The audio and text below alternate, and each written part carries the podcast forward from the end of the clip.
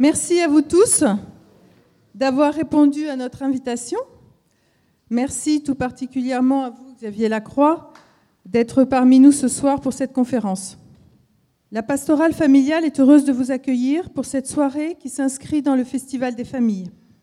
En effet, depuis dimanche, des rencontres ont lieu dans tout le diocèse pour échanger, partager, s'informer, prier pour les familles. Pendant cette semaine qui précède le synode, comme nous le dit monseigneur Ricard, nous voulons manifester que l'Évangile est une bonne nouvelle pour les familles. Xavier Lacroix, vous êtes professeur à la retraite de philosophie et de théologie morale à la faculté de théologie de l'Université catholique de Lyon. Vous êtes membre du comité consultatif national d'éthique et vous êtes également expert auprès de l'épiscopat français et du conseil pontifical pour la famille. Xavier Lacroix, je vous laisse maintenant la parole pour nous dire la bonne nouvelle pour les familles. Merci Madame Mologuet, merci à vous tous d'être présents ce soir. Merci à Monseigneur Ricard, l'évêque de ce lieu, cardinal Ricard, dont la présence m'honore, au Père Rouet, vicaire général, à Madame l'adjointe au maire, euh, à Monsieur et Madame Deboucaud, des amis, que je retrouve avec plaisir, ancien délégué de la pastorale familiale aussi, je crois, du diocèse. Et puis donc euh, à tous ceux que, Monsieur et Madame Moulonguet qui m'ont invité, qui m'ont reçu chez eux ce soir, et au comité diocésain de pastorale familiale qui m'a invité à vous parler, et à vous tous ici présents ce soir. Merci aussi. Donc le titre de la conférence annoncé est Bonne nouvelle pour les familles. Bonne nouvelle, en ces temps dits temps de crise, crise de la famille, crise des fondements de la famille, des valeurs familiales, la bonne nouvelle n'est pas forcément là où l'on croit. Bonne nouvelle ne signifie pas forcément libéralisme, pluralisme, précarité, recommencer. Euh, n'est pas forcément dans le sens de la facilité. À cet égard, un article de la revue Études d'il y a quelques mois était un peu ambigu de, du père Patrick Goujon, bonne nouvelle pour les familles. Et il traitait seulement du pardon aux divorcés remariés.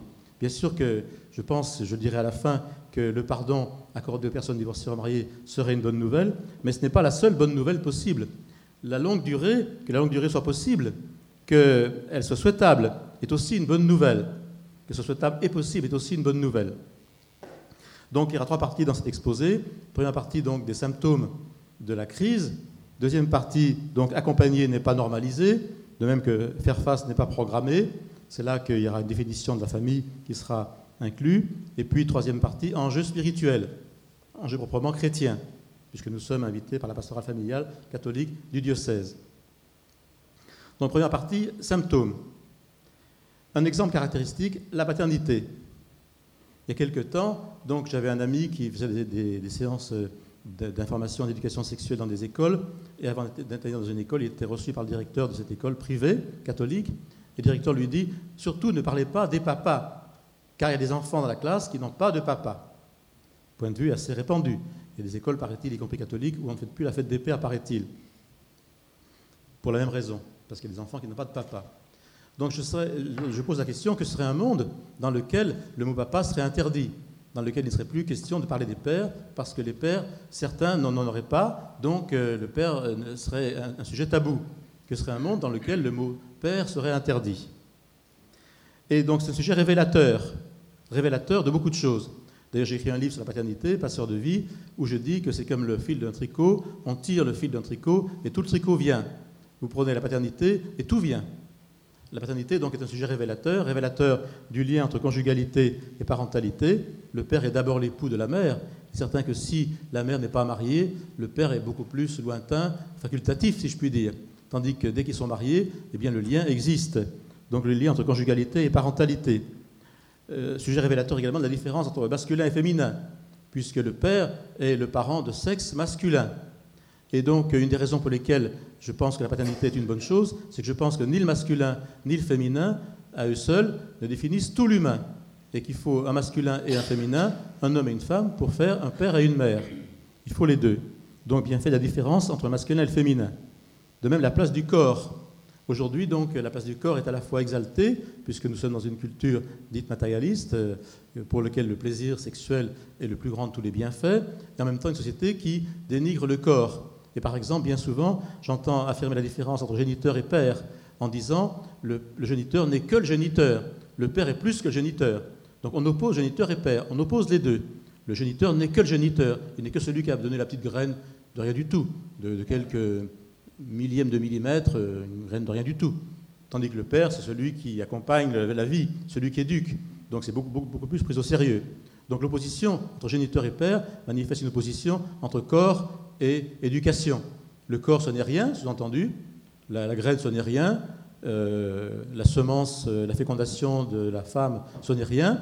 Ce qui compte, c'est l'adoption, l'éducation, la volonté. Donc euh, le rôle de la place du corps est important, révélé par la place du père. Donc un sujet révélateur, révélateur donc du lien entre conjugalité et parentalité, la différence entre masculin et féminin, et puis la place du corps.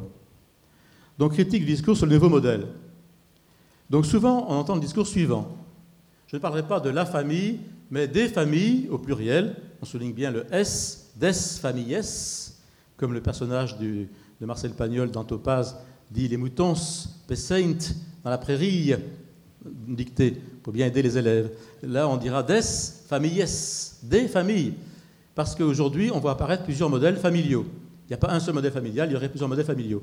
La liste est toujours la même, c'est toujours les familles monoparentales, les familles dites recomposées, les familles euh, dites homoparentales, les familles qui reposent sur le concubinage, et puis c'est tout.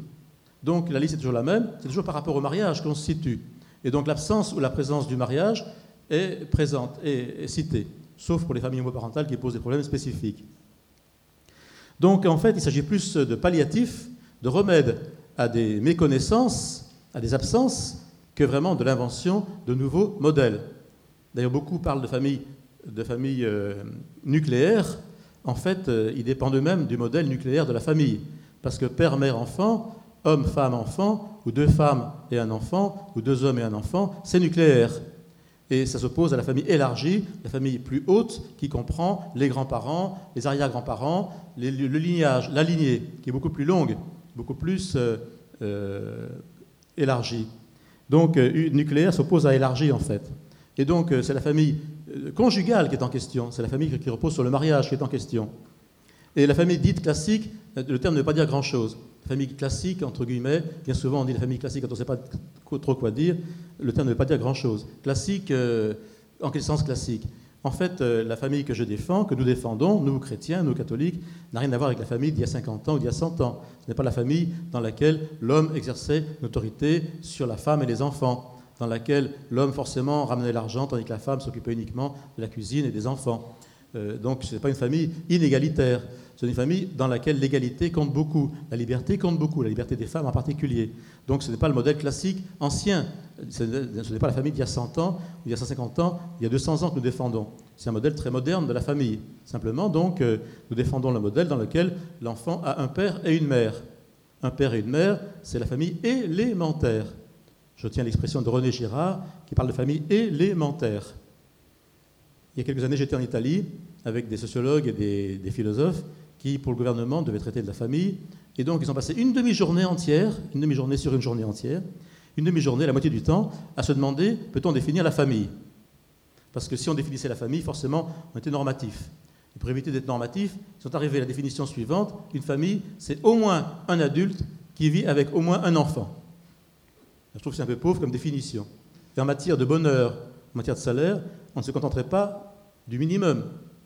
Et donc, euh, la question n'est pas seulement le, minimum, mais aussi l'optimum, l'optimum pour l'enfant. Est-ce que vivre avec un seul parent, c'est l'optimum pour l'enfant?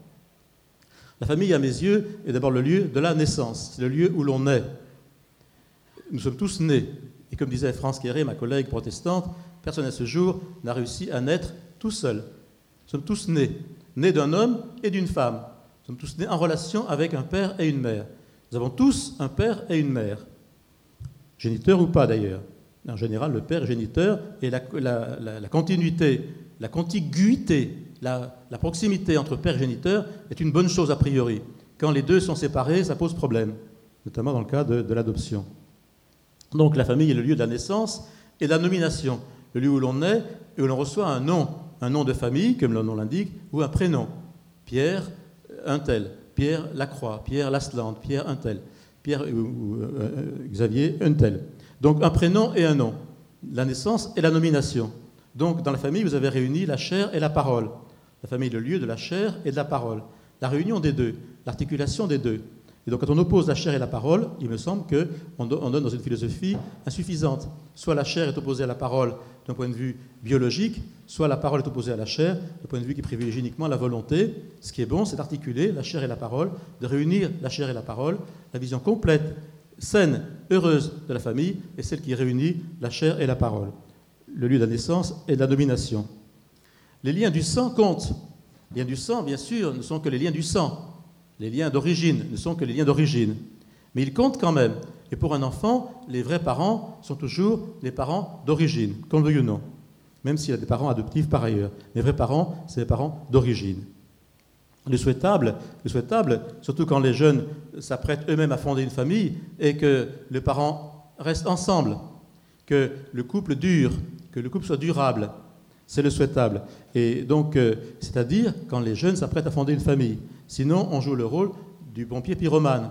Sous prétexte qu'aujourd'hui, beaucoup de couples se séparent, on va multiplier le phénomène en disant aux jeunes qui se préparent au mariage ou qui se préparent à vivre ensemble aujourd'hui, eh bien, euh, si vous avez des enfants, ce n'est pas important, vous pourrez vous séparer et les enfants se porteront très bien. En fait, on joue le rôle du pompier pyromane, on accroît le phénomène.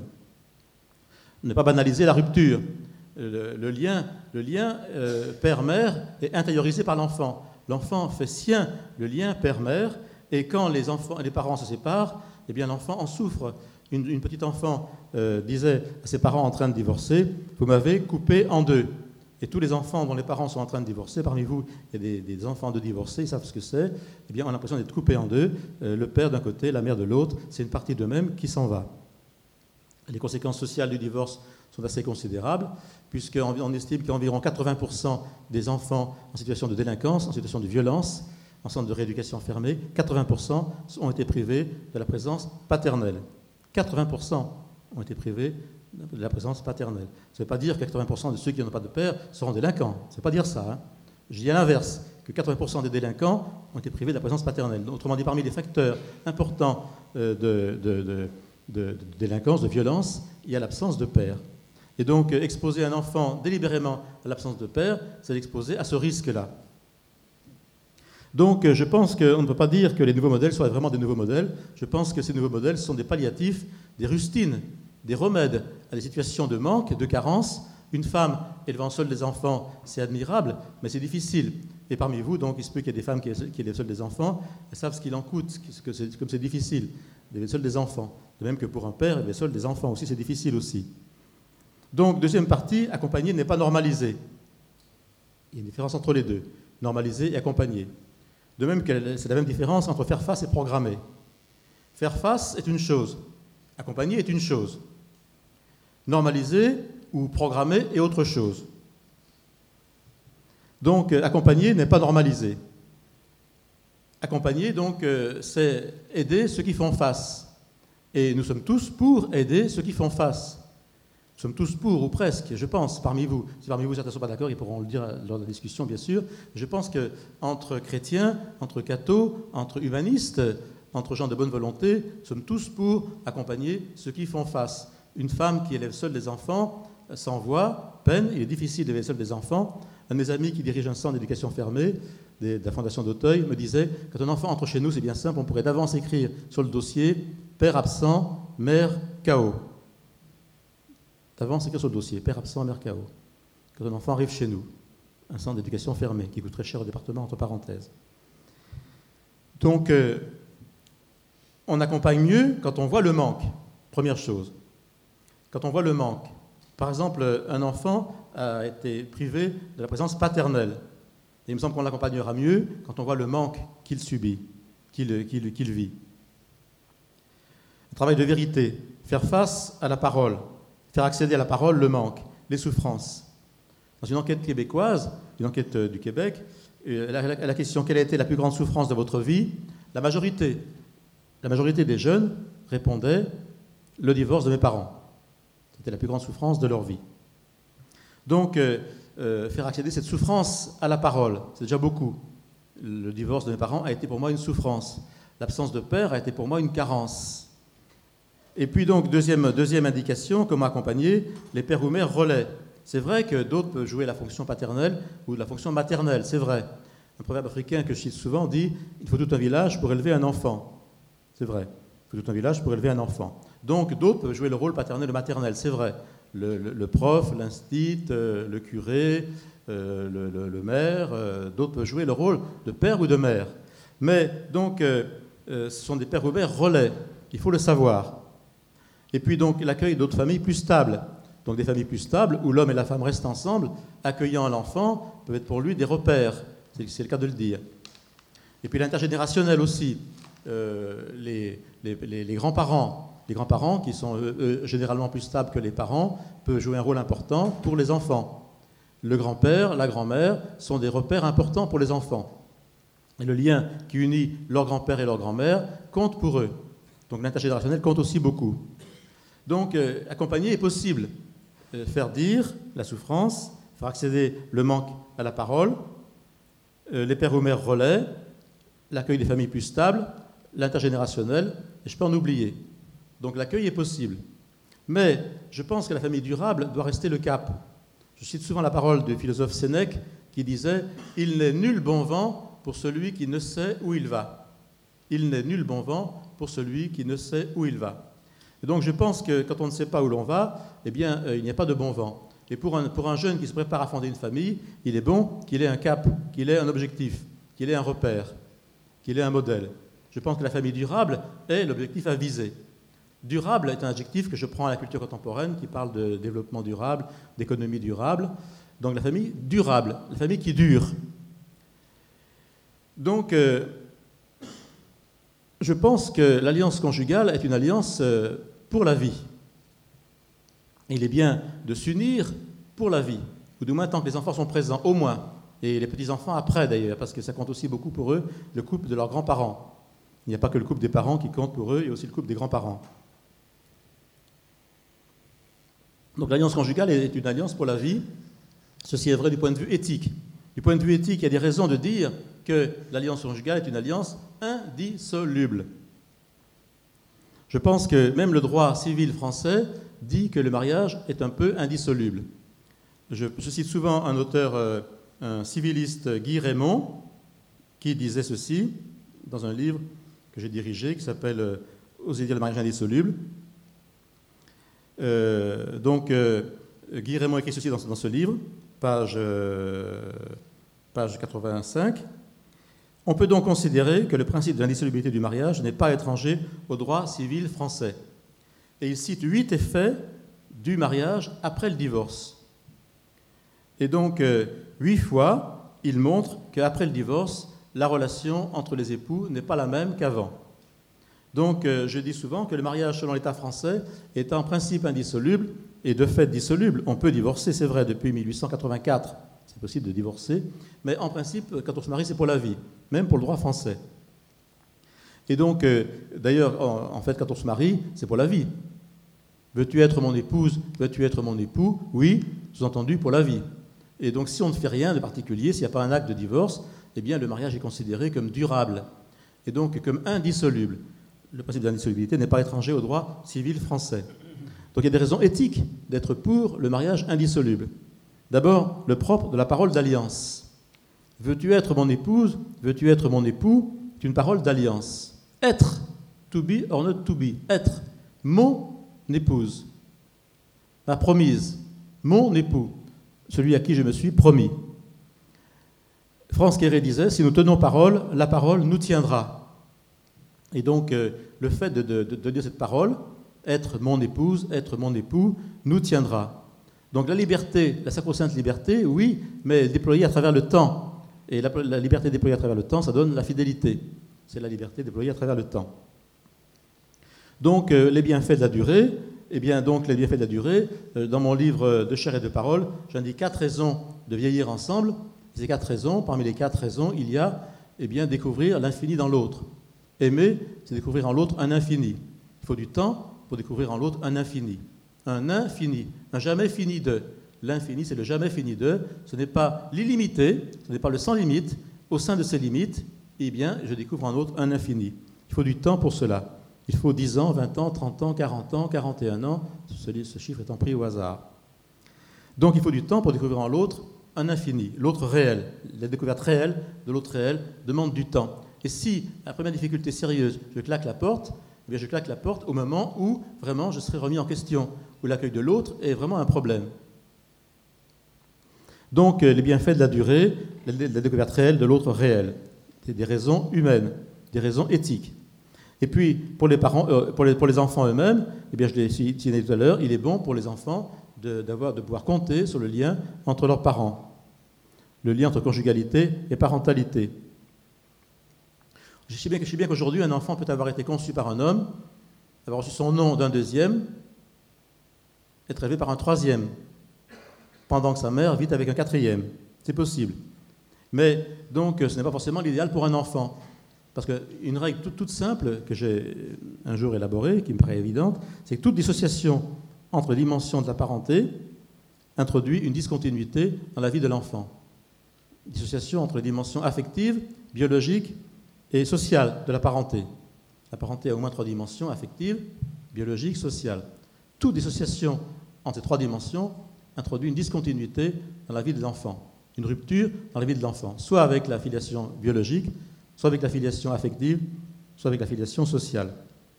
Donc l'alternative, elle est bien entre dissociation ou réunion, entre, dissocier ou réunir. Et donc le modèle que nous cherchons est un modèle qui unirait les trois dimensions de la parenté biologique, affective, sociale, que j'évoquais tout à l'heure. D'où les quatre piliers de la famille que j'évoque dans mon livre de chair et de parole, page 34 et suivante. Je ne fais que les mentionner, je ne traiterai pas ceci ce soir. Donc premier pilier de la famille, le mariage. Deuxième pilier, la différence sexuelle. Troisième pilier, l'accueil de la vie comme don. Quatrième pilier, on y pense moins souvent à cela, l'appartenance à un plus grand corps. Donc, euh, quelques mots rapides sur chacun. D'abord, le mariage. Le mariage est un acte de parole, un acte de parole d'engagement. Veux-tu être ma femme? Oui. Veux-tu être mon époux? Oui de parole d'engagement. Le civiliste Guy Raymond dit Le mariage est un acte de parole solennel. Au civil, un acte de parole solennel. Un acte de parole. Si nous tenons parole, la parole nous tiendra. Donc, euh, le mariage est un acte de parole solennel, d'engagement par la parole. Veux-tu être ma femme? Veux-tu être mon mari? Qui sera un repère dans la vie. Et donc, euh, que ce repère ait lieu ou non n'est quand même pas pareil. D'ailleurs, la preuve, c'est que le taux de séparation des concubins est six fois supérieur au taux de séparation des gens mariés. Quand il y a un enfant, il est trois fois moins important. 6 divisé par 3 égale 2, il reste deux fois moins, moins important. Plus important que le taux de séparation des gens mariés. Le taux de, de séparation des concubins avec enfants est deux fois plus important que le taux de séparation des gens mariés. Donc euh, ceci d'ailleurs se, voit euh, tous les jours. Vous connaissez tous des concubins qui ont vécu ensemble X années et qui au bout d'un moment se sont séparés. Quand le sentiment est le seul repère, quand le sentiment est le seul, euh, seul moteur, eh bien tôt ou tard le sentiment disparaît, s'évapore. Ils ne s'aiment plus, disait une de mes sœurs, ils ne s'aiment plus, ils se séparent. Après dix ans de vie commune, ils se séparent. Au bout de dix ans, comme si les enfants ne comptaient pas, comme si la parole donnée ne comptait pas. Donc ça montre bien que le mariage est un acte de parole solennel, de parole et pas seulement de sentiment. Donc le rôle de la parole dans, le lien. Deuxième euh, différence, euh, deuxième pilier de la famille, la différence des sexes. Qu'on le veuille ou non, qu'on pense ce que l'on veut du désir homosexuel, il est certain une chose, c'est que la relation entre un homme et une femme ne sera jamais équivalente à la relation entre deux hommes ou entre deux femmes toujours une différence entre les deux. La différence, c'est la différence sexuelle. Et la différence sexuelle qui est elle-même première par rapport à la différence homo-hétéro. La différence homo-hétéro n'aurait pas de sens si la différence sexuelle n'avait pas de sens. Donc la différence sexuelle, un homme qui aime une femme, il se passe quelque chose de particulier, qui ne se passe pas si un homme aime un homme ou une femme aime une femme. Donc la différence sexuelle, qui est première, et qui est un des piliers de la famille, notamment par rapport à la filiation. Par rapport à la filiation, l'idée est très simple, c'est que ni le masculin ni le féminin, à eux seuls, ne définissent tout l'humain. Nous sommes d'accord. Ni le masculin ni le féminin, à eux seuls, ne définissent tout l'humain. Donc, euh, il faut du masculin et du féminin pour faire croître un enfant. Il faut l'alliance du masculin et du féminin. Il faut les deux ensemble pour qu'un enfant grandisse dans les meilleures conditions. Troisième, troisième pilier de la famille, eh bien, l'accueil de la vie comme don, comme don et non pas comme objet. La vie n'est pas un objet qu'on fabrique. La vie est reçue comme don. Un des sous-titres de mon dernier bouquin, de mon avant-dernier bouquin, Le corps retrouvé, c'est donner la vie, c'est la recevoir. Donner la vie, c'est la recevoir. Le don de la vie est en même temps inséparable de la réception de la vie, comme don. Donc la vie n'est pas fabriquée par nous. Même s'il y a procréation médicalement assistée, dit-on, médicalement assistée, en fait, il n'y a que des fécondations médicalement assistées. Et la vie grandit ensuite dans le ventre de la femme comme elle peut. Et elle grandit malgré, elle, grandit euh, quelle que soit l'action de la femme et de l'homme, quelles que soient nos techniques. Elle n'est pas l'objet de nos techniques, de nos bricolages. La vie a sa propre dynamique, son propre développement. Elle est don, elle n'est pas seulement fabrication, objet. Enfin, l'appartenance à un plus grand corps, eh bien, la famille n'existe qu'en référence en appartenance à un plus grand corps qu'elle-même. La famille élargie déjà, d'une part, d'autre part la communauté d'appartenance, la société, et puis euh, la communauté religieuse éventuellement, j'en parlerai à la fin. Un plus grand corps. Et donc la famille n'est pas elle-même sa propre fin, c'est vrai qu'elle ne suffit pas à elle-même, la famille, qu'elle n'a de sens qu'en relation avec un plus grand corps qu'elle-même.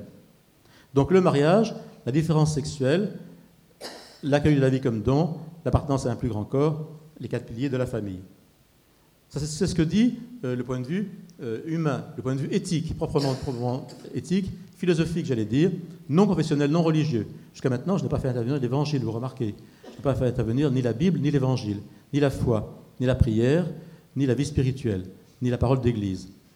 Donc, un point de vue éthique, un point de vue philosophique, humain, me permet de dire tout cela.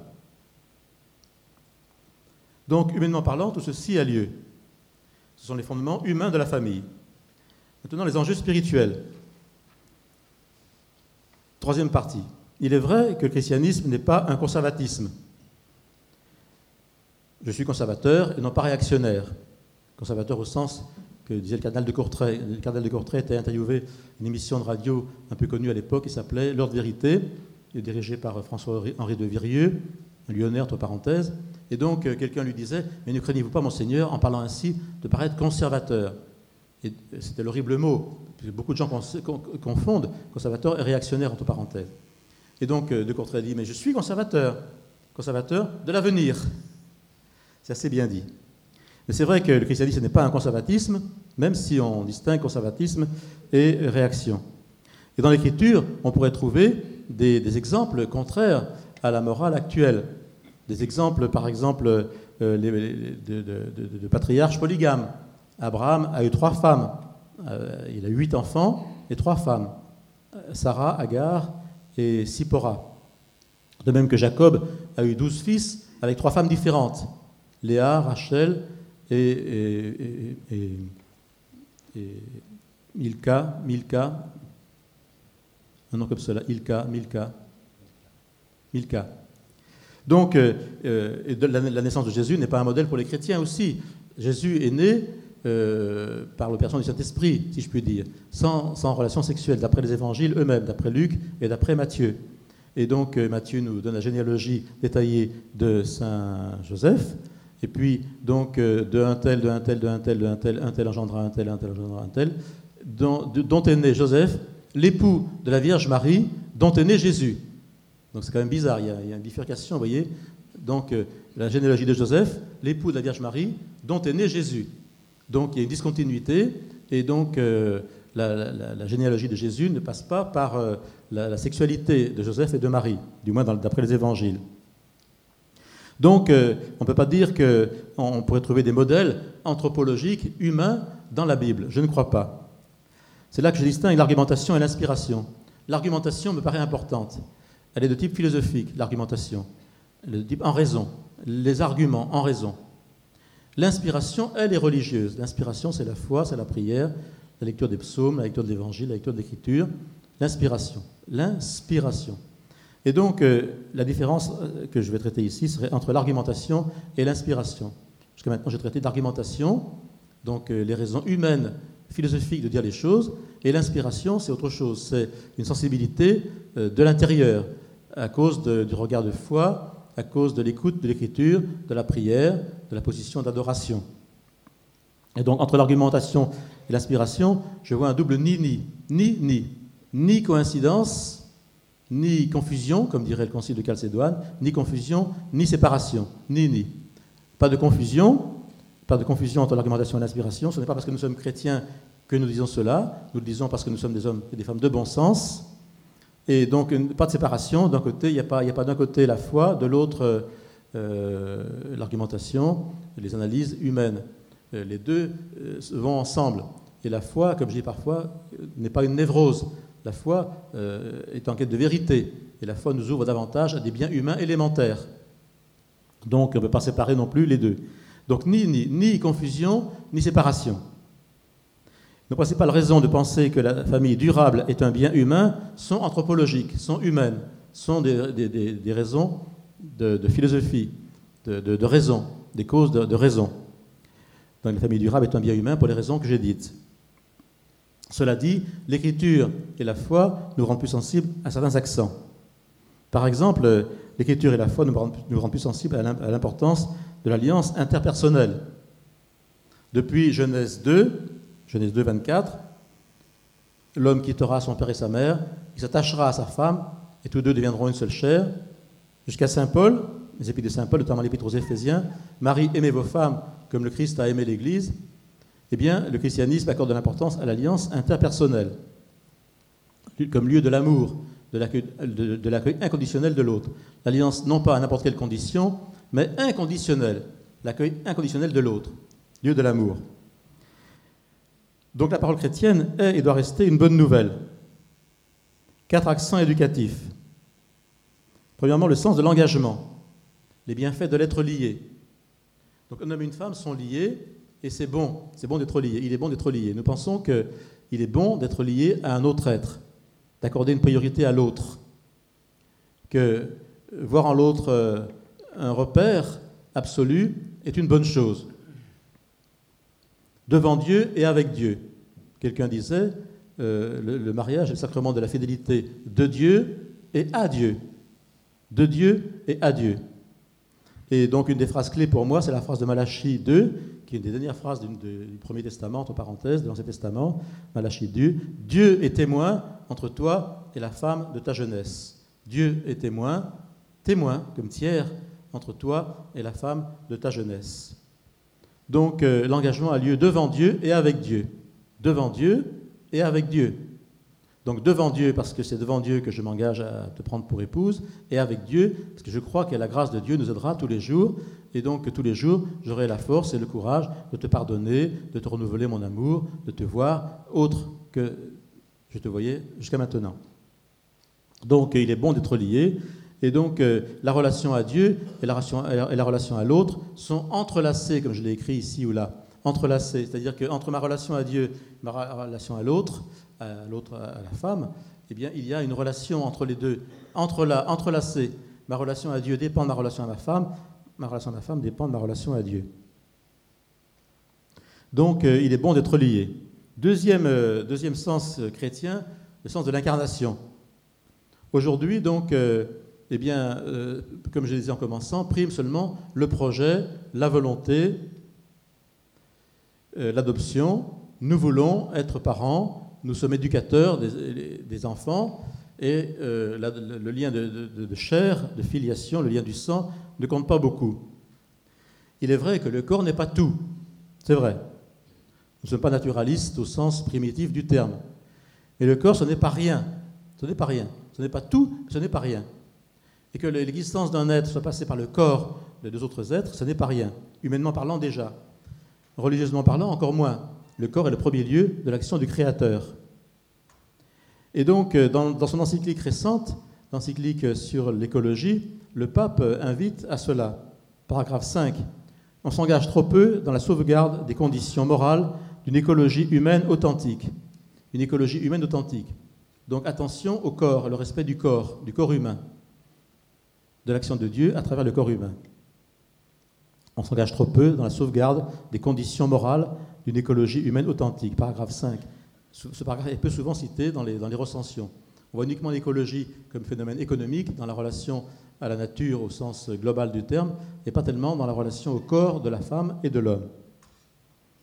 Donc, les raisons, eh bien, la première raison, c'est que la procréation, c'est indépendamment du corps, c'est un petit peu comme le sucre dans la définition de la foire au cancre. Vous savez, dans la, définition d'un journal, d'un bouquin qui s'appelait La foire au cancre, qui était un recueil de perles d'enfants autrefois, quand j'étais jeune moi-même. Donc le sucre, c'est ce qui donne mauvais goût au café, quand on oublie de le mettre.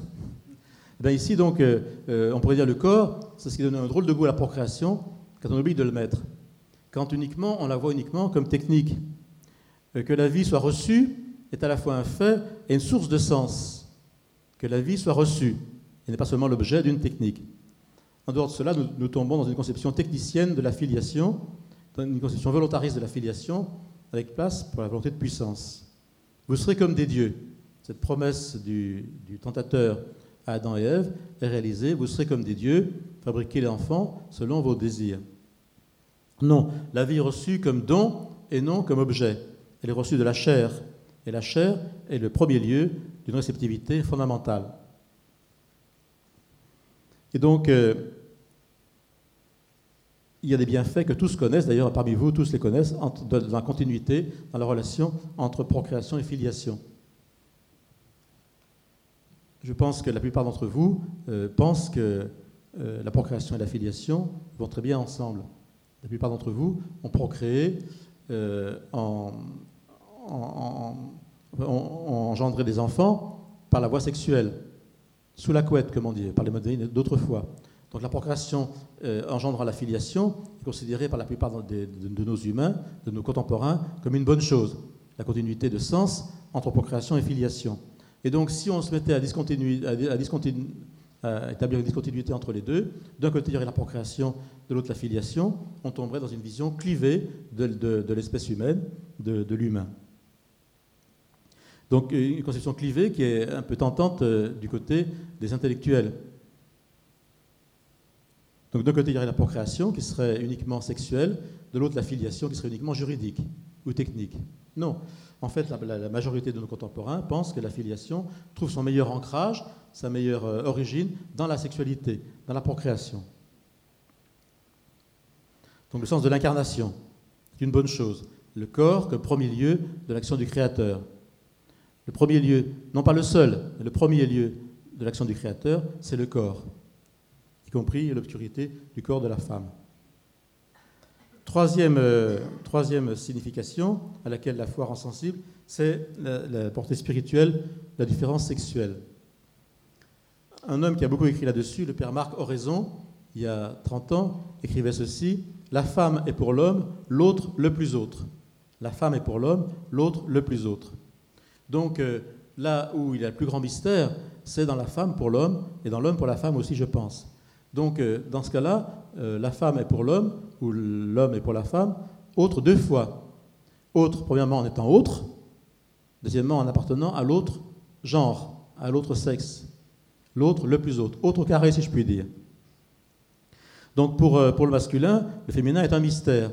Pour le féminin, le masculin est un mystère toujours un mystère. Et l'accueil du féminin par l'homme et du masculin par la femme reste un des enjeux importants du couple. La conjugalité est le lieu où l'on interprète la différence des sexes, écrivait mon collègue protestant Olivier Abel. La conjugalité est le lieu où on interprète la différence des sexes. Ça me paraît assez important de le voir cela. Donc, euh, euh, pour, euh, pour un époux, l'épouse est d'abord une femme, l'époux est d'abord un homme. J'accueille le féminin de ma femme, le masculin de mon mari, en tant que tel. Donc un mystère, la première chose que la Bible dit de l'humain. Première chose que la Bible, dit de l'humain. Dieu créa l'humain à son image. À l'image de Dieu, il le créa. Genèse 1. À l'image de Dieu, il le créa. Mâle et femelle, il les créa. Passage curieux du singulier au pluriel. Et puis à position, à l'image de Dieu, il le créa. Mâle et femelle, il les créa.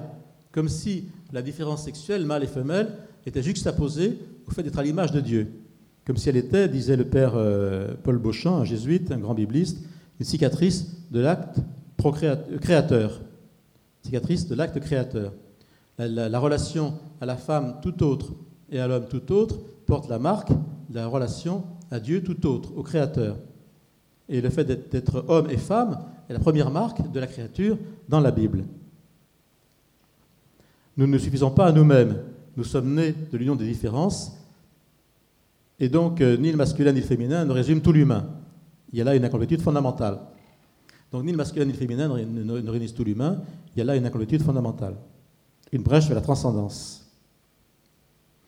Donc, euh, un travail à la fois corporel, bien sûr, mais aussi psychique et spirituel. Accueillir la différence en tant que telle. Donc ceci est, en jeu aujourd'hui beaucoup, où aujourd'hui donc se diffuse beaucoup une culture euh, indifférenciée sexuellement. Je lisais il y a quelque temps dans un, journal euh, Marcella Yacoub, une juriste euh, qui est juriste des, des, militants gays. La seule issue qui est ouverte aux hétérosexuels pour finir avec le projet étatique de domestication massive de leur vie sexuelle et familiale, parce que selon elle, l'importance accordée à la différence sexuelle est le fruit d'une culture hétérosexuelle, comme elle dit, d'un hétérocentrisme. Donc c'est parce que nous serions hétérocentrés que nous accorderions de l'importance à la différence sexuelle et non pas l'inverse. C'est parce que nous accordons l'importance à la différence sexuelle que nous sommes hétérocentrés. N'est pas d'accorder d'une main généreuse et attendrie aux couples de même sexe le partage de leurs privilèges, ça c'était à l'époque des débats sur le mariage gay qu'elle écrivait cela, mais au contraire d'en finir pour rendre la société française, décidément et absolument gay. Elle ose écrire cela dans un journal parisien, un grand tirage, pour rendre la société française décidément et absolument gay. Donc je demande si la culture actuelle n'est pas décidément et absolument gay, si nous n'allons pas vers une culture gay, euh, notamment indifférenciée, sexuellement, et qui dit que la différence sexuelle est facultative. Quatrième euh, pilier auquel euh, rend sensible la vie spirituelle, donc le premier pilier c'était le sens de l'engagement. Le deuxième pilier, c'était le sens de l'incarnation. Le troisième, c'est le sens de la différence sexuelle. Le quatrième, c'est l'appartenance communautaire. Tout à, l'heure, j'ai dit que la famille n'avait sens que par rapport à un plus grand corps. Eh bien, les chrétiens, les cathos en particulier, et les chrétiens ont la chance d'appartenir à un corps, à une communauté, à une koinonia, à une communauté. Koinonia signifie mise en commun, mise en commun de biens spirituels. C'est une chance pour les couples et les familles. Une chance pour les couples eux-mêmes, les couples eux-mêmes vivent mieux quand ils sentent que ce qui les unit n'est pas seulement inter-individuel, n'est pas seulement affectif, mais est aussi le partage de valeurs spirituelles plus larges, communes. Et puis ils transmettent mieux aussi, transmettent mieux quand ils sentent, quand les enfants sentent que ce que les parents veulent transmettre n'est pas uniquement des dadas, des idées communes, mais des valeurs partagées par d'autres, par, d'autres euh, qui les vivent autrement d'ailleurs. Les autres familles sont différentes. Donc il y a un mélange de, différences et de similitudes entre les familles qui est très bon pour les adolescents, pour les jeunes. Donc euh, euh, la, vie de couple et la transmission gagnent dans l'appartenance communautaire, dans le partage de valeurs spirituelles communes. Surtout si ces valeurs spirituelles communes sont centrées sur le sens de la vie donnée, du don sans retour et du pardon.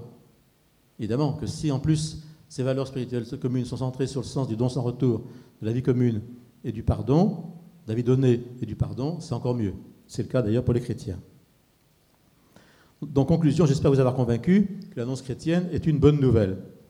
Une bonne nouvelle parce que donc euh, la, longue durée est possible. Euh, les catholiques pratiquants, pratiquants divorcent deux fois moins, deux fois moins que la moyenne de la population.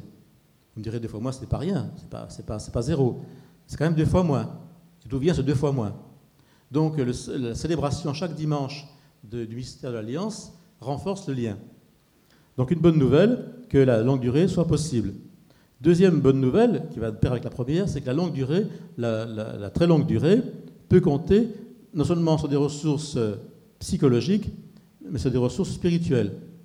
Non seulement sur euh, le désir, le narcissisme, le plaisir, les pulsions, euh, ce que la psychologie étudie, les bons fonctionnements du psychisme. C'est très bien d'ailleurs cela, c'est très bien. Il y a des cas dans lesquels il vaut mieux aller voir une conseillère conjugale, psy, parce que psychiquement, le couple marche mal.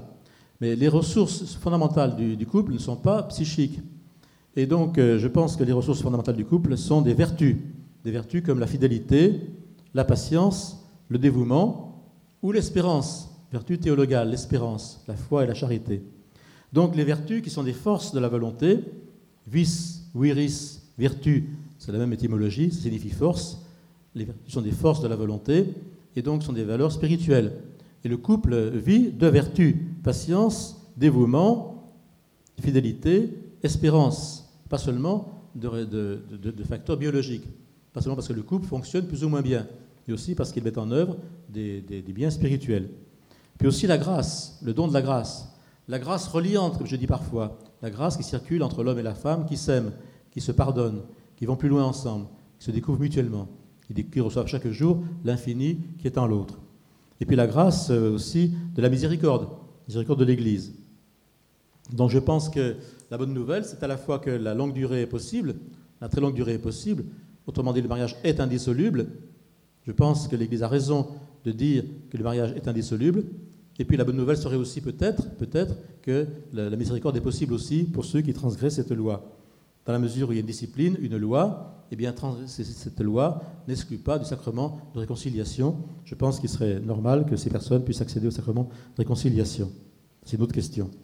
Mais donc la bonne nouvelle est aussi là. Elle n'est pas seulement du côté de la fidélité, elle est aussi du côté de la miséricorde, du côté du pardon à ceux qui ont transgressé cette règle, cette loi. Il n'y a pas de famille parfaite.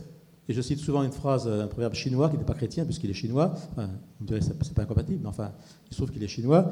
Il dit, qui dit Aucune famille ne peut poser cet écriteau au-dessus de sa porte. Ici, nous n'avons aucun problème. Aucune famille ne peut le faire. Donc, aucune famille parfaite, euh, aucune famille n'est parfaite. Et l'alliance peut être vécue autrement que dans le mariage. Je peux vivre l'alliance avec le Créateur autrement que dans le mariage. C'est vrai. Je peux être euh, dévoué, euh, me donner tout entier dans, une cause, dans le service des pauvres et autres, autrement que dans le mariage. Mais donc, la miséricorde et le pardon auront le dernier mot. Et donc, si je transgresse l'interdit du divorce, ben, tant pis, l'interdit existe. Je pense que l'Église a raison de rappeler que le mariage est indissoluble. Elle le fait de différentes manières. Je pense que ces règles sont bonnes. Je pense aussi qu'il serait bon de pardonner à ceux qui ont transgressé cet interdit. Donc l'appel à la sainteté et la miséricorde sont les deux versants de cette bonne nouvelle dont je voulais vous faire part ce soir. Je vous remercie.